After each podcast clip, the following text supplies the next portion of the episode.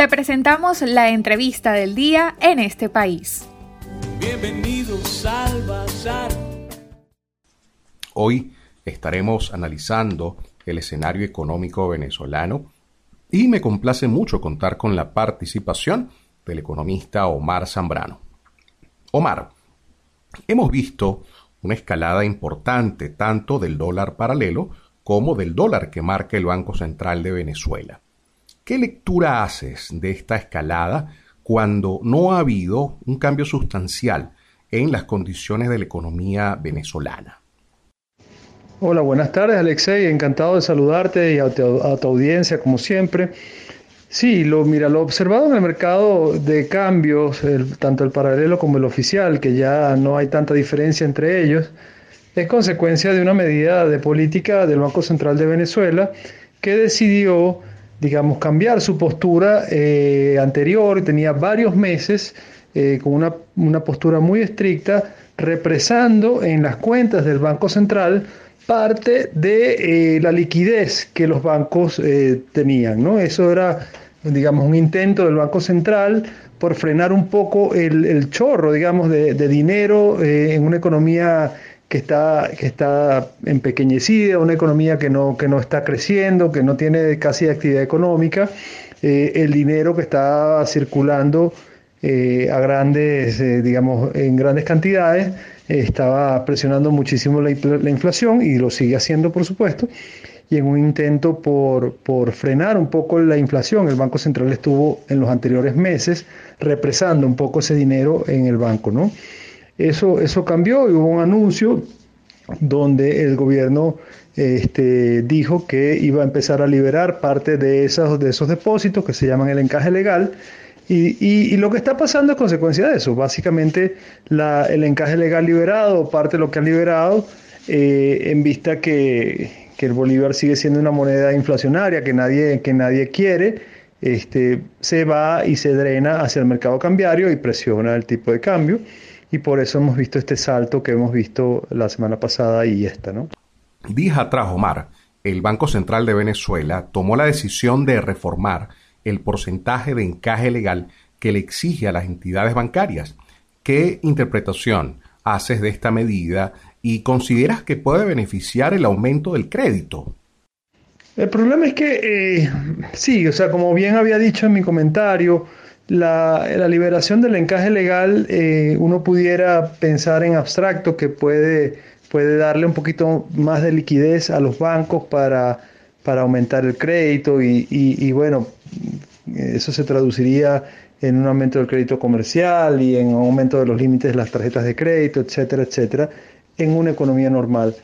El problema de la economía venezolana es que está en una, situación de absoluta parálisis o de casi absoluta parálisis, una economía que tiene cinco años en retroceso y que se ha reducido a, su mínima expresión y que, y que además está sufriendo los, los rigores del tema de la pandemia de COVID-19, que en caso venezolano este, son, son incluso más estrictos y más, y más digamos, más, más agudos que en otros países, ¿no?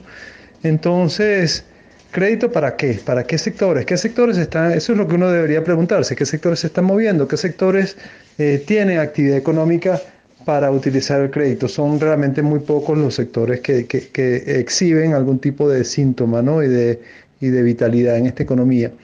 Entonces, bueno, la, la, yo creo que básicamente lo que viene es de nuevo presión sobre el tipo de cambio y presión eh, sobre la inflación. ¿no? La, hiperinflación venezolana ya va a cumplir tres años, en, noviembre de este año, dentro de dos meses, le vamos a picar una torta de tres añitos a la hiperinflación venezolana, que, este, que la convierte, por cierto, en uno de los procesos hiperinflacionarios más, más largos de la historia de la humanidad.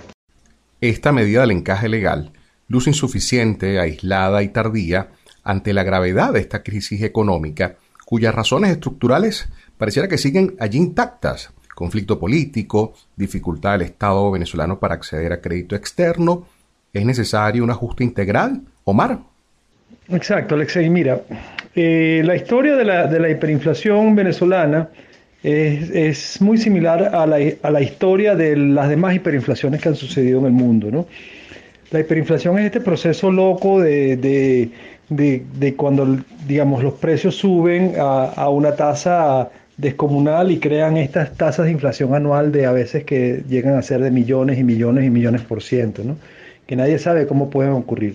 Bueno, en economía sí sabemos cómo pueden ocurrir y, y, es exactamente cómo sucedió en Venezuela.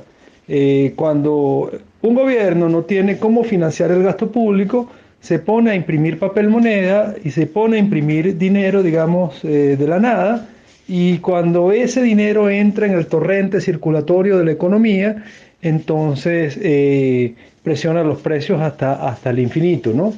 Entonces, eso fue exactamente lo que sucedió en Venezuela. En ese sentido, la, la, historia de la hiperinflación venezolana es muy similar a todas las historias de las hiperinflaciones. Ha habido, ha habido muchas hiperinflaciones en el mundo, algunas de ellas muy famosas, este, otras no tanto, pero digamos que es un proceso que, que, que en la economía está bien estudiado, bien determinado y, y, y, se sabe, digamos, cuándo, cuándo comienzan y cuándo terminan y se tiene más o menos una duración promedio de una hiperinflación. En la historia de la humanidad estos procesos suelen ser muy cortos. Y suelen ser muy cortos porque sus consecuencias son nefastas, pues, o sea, y nosotros lo hemos experimentado en carne viva. Las hiperinflaciones son procesos altamente destructivos que, que, se comen el salario de la gente, se comen la capacidad de compra de, de, de, del dinero eh, y la gente, sobre todo los que perciben un salario, eh, ven, ven cómo su salario se vuelve sal y agua a, medida que, que, avanza el proceso hiperinflacionario. Por eso esas historias esas que uno escucha, que en las hiperinflaciones la gente apenas cobraba, se iba corriendo este, a, tratar de, comprar algo o a comprar divisas porque era la única manera de, proteger el valor de, lo poco que está ganando. ¿no? Y ese proceso en Venezuela se ha llevado hasta el extremo, al extremo de que, como bien dices, estamos a punto de cumplir tres años de este proceso. ¿no? Entonces, este, como te decía, las hiperinflaciones son procesos que generalmente duran poco tiempo, porque al ser procesos tan, procesos tan destructivos, tienden a tener consecuencias políticas súper graves. Entonces, ¿cuál es la diferencia con Venezuela?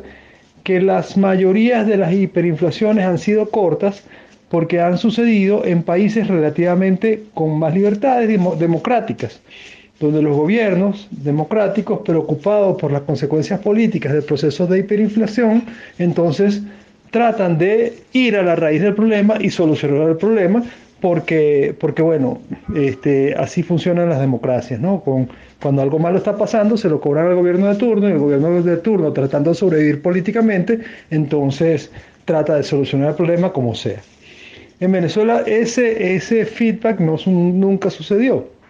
Entonces, eh, tenemos un gobierno que eh, se sustenta, sustenta su poder sobre otras bases y que no responde, digamos, a ese reflejo democrático que hizo que en otros países se, eh, se solucionara el proceso de hiperinflación.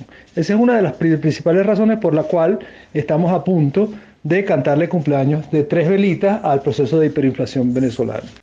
Además de los años de contracción que arrastramos, hay quienes decían que no se pensaba que un proceso hiperinflacionario como el venezolano pudiera extenderse tanto tiempo. Es importante, Omar, explicarle a nuestros oyentes, ¿es posible que se extienda más esta hiperinflación en la economía venezolana? Eh, las perspectivas no son buenas, Alexei, porque finalmente eh, las razones de fondo, que son las razones que causaron el proceso hiperinflacionario, son las mismas razones que están presentes hoy en día. Y, la razón de fondo es la misma, o sea, es un gobierno que eh, de luego de, cinco o seis años de recesión severa que ha disminuido, si quieres, el tamaño de la economía a un cuarto o menos de lo que era hace apenas seis años, con una actividad económica en el piso y, digamos, dejó de percibir sus principales ingresos. ¿Y cuáles eran los principales ingresos del Estado venezolano? Bueno, por un lado se financiaba con el ingreso petrolero que como ya sabemos eh, está altísimamente comprometido y la industria petrolera venezolana básicamente está eh, de rodillas y no puede producir absolutamente ni, ni, siquiera una fracción de lo que llegó a, eh, digamos, a producir la poderosa industria venezolana petrolera de antaño. Entonces no hay petróleo, no hay ingreso petrolero. Por otro lado, no hay actividad económica, por lo tanto no hay impuestos, no hay recaudación de IVA, no hay recaudación de impuestos sobre la renta, no hay recaudación de aduanas, porque no hay actividad económica. Todos estos ingresos dependen de la actividad económica y, del tamaño de la actividad económica. Eso también se ha reducido.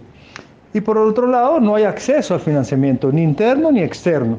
Entonces, la otra manera que uno, como uno se puede financiar cuando, cuando uno tiene problemas de caja es pidiendo prestado y, y este gobierno venezolano ni siquiera ahora con el tema de las sanciones, sino antes de las sanciones, había perdido todo el acceso posible a los mercados financieros internacionales y nacionales por, por, bueno, por culpa de la hiperinflación. Entonces, nada, lo, que, lo, único que le queda es, seguir operando con un déficit que sigue siendo financiado eh, monetariamente, como decimos los economistas, es decir, con dinero de mentiritas. Pues. Entonces, eh, ese es el meollo de este asunto y eso no ha cambiado, por lo tanto, mientras eso no cambie, la hiperinflación va a seguir existiendo. ¿Qué está, ¿Cuál es la, la reacción de la economía frente a la hiperinflación? La dolarización.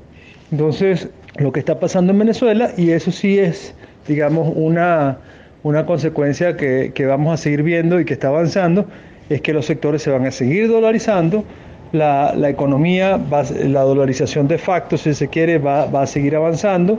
Algunos salarios ya se están dolarizando, en algunos sectores están empezando a pagar en dólares, este, y esa gente que está empezando a ganar en dólares, por lo menos está un poquito más protegido de este proceso de hiperinflación y de la devaluación que estamos, estamos eh, observando.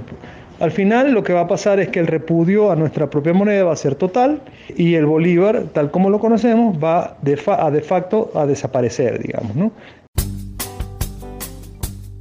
Bien, era esa la opinión de Omar Zambrano, economista, quien hacía un muy buen análisis sobre el escenario económico, particularmente la reciente decisión de ajuste del encaje legal y obviamente las implicaciones que eso va a tener ante la necesidad de un ajuste mayor en la economía venezolana. Para conocer más del programa en este país, visita nuestras cuentas en redes sociales, en Twitter e Instagram como arroba en este país radio, en Facebook en este país programa radiofónico y en la página web en estepaís.info.